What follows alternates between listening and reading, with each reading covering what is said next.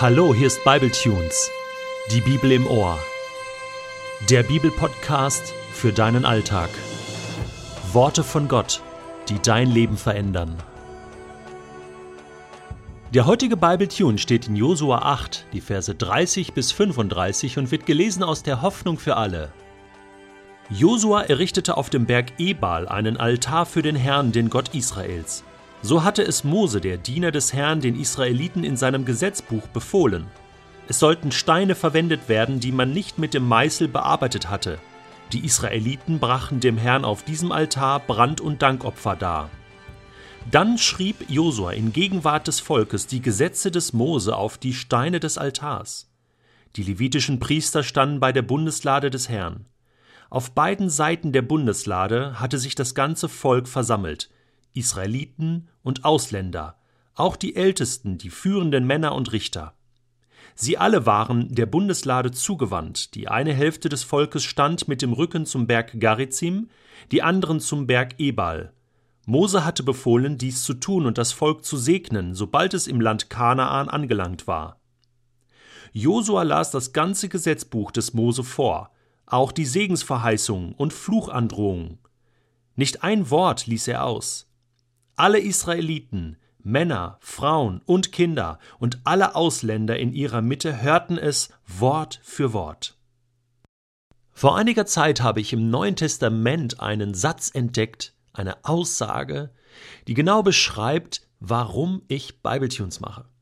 Und zwar kannst du das im Römerbrief lesen, Kapitel 10, Vers 17. Doch es bleibt dabei, der Glaube kommt aus dem Hören der Botschaft.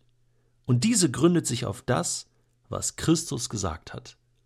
Der Glaube kommt aus dem Hören der Botschaft, aus dem Hören des Wortes Gottes, aus dem Hören der Bibel. Das ist Bibletunes, die Bibel im Ohr. deswegen mache ich, machen wir diese Arbeit, um die Botschaft von Gott, die Botschaft der Bibel in viele Ohren zu flüstern, zu sagen und auch in die Herzen hineinzusprechen. Der Glaube kommt aus dem Hören der Botschaft und natürlich auch das Befolgen von dem, was man gehört hat. Und für mich ist es sehr, sehr ermutigend zu sehen, wie das schon vor tausenden von Jahren funktioniert hat, dass es da das gleiche Prinzip war. Dem Volk Gottes hat Gott ja durch Mose ausrichten lassen, höre Israel, Höre Israel, das ist das Glaubensbekenntnis des Volkes Israel, das Shema Israel, 5. Mose 6. Höre Israel. Der Herr, dein Gott, ist ein einziger Gott. Höre Israel. Und was macht das Volk jetzt hier bei Josua? Es hört. Es hört die Worte Gottes. Es hört die Gebote. Es hört, wie man leben kann was Gottes Idee fürs Leben ist, von Segen, aber auch von Fluch. Was passiert, wenn sie sich von Gott abwenden? Beide Seiten. Sie hören. Und es heißt hier, alle, Männer, Frauen, Kinder, Ausländer, sie alle hörten es Wort für Wort. Jeder Mensch muss dies einmal in seinem Leben gehört haben. Jede Generation muss das neu wieder hören. Es nutzt nichts, dass es meine Großeltern gehört haben oder meine Eltern. Ich selbst muss es auch wieder hören. Meine Kinder müssen es auch wieder neu hören. Über Jahrhunderte, Jahrtausende, von Generation zu Generation.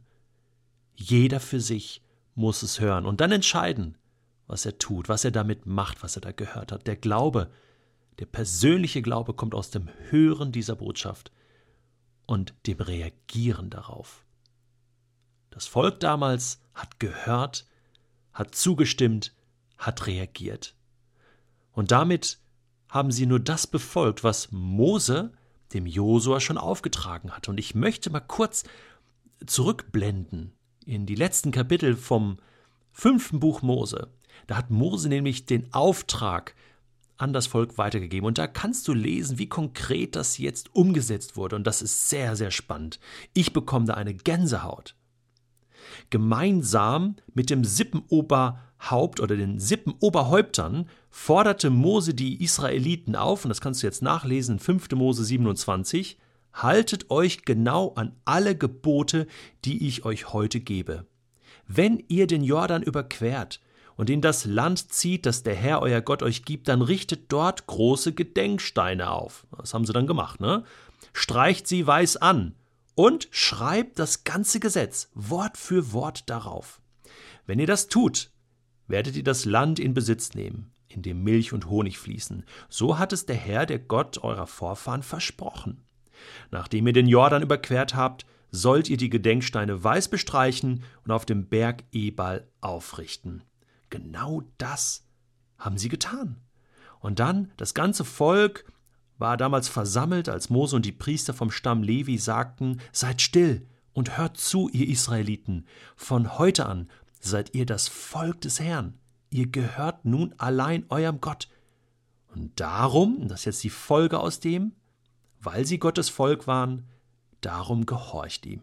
Lebt nach seinen Geboten und Ordnungen, die ihr heute hört. Und dann steht da noch, am selben Tag befahl Mose den Israeliten, wenn ihr den Jordan überquert habt, sollen sich sechs eurer Stämme auf dem Berg Garizim versammeln, Simeon, Levi, Judah, Issachar, Josef, Benjamin, und sie sollen dort die Segensworte ausrufen.